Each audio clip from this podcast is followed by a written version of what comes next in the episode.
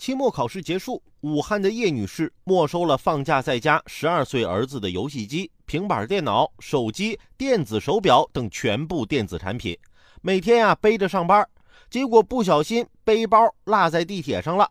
地铁工作人员调集监控，好不容易找到了叶女士。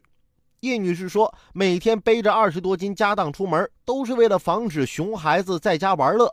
这些东西要是放在家里的话，孩子肯定能找到，所以啊，就找个背包随身携带，就差把电脑也背出来了。当年被爸妈带走电视遥控器、路由器的孩子，如今终于为人父母了。实不相瞒，像什么修网线、破解密码等等实用生活技能，那都是我小时候在假期里学会的呀。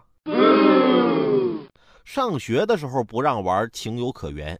这放假了可以适当的玩一下吧，一味的封堵实为下策。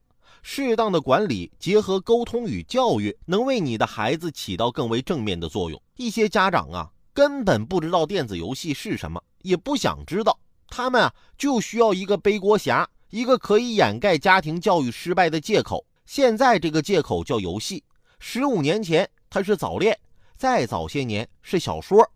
就好比现在我跟我妈说。妈，我外套放哪儿了？哎呀，你一天啥也找不着，谁让你天天玩手机的？妈，我肚子疼，活该，谁让你天天玩手机的？反正别管啥事儿，都怪手机。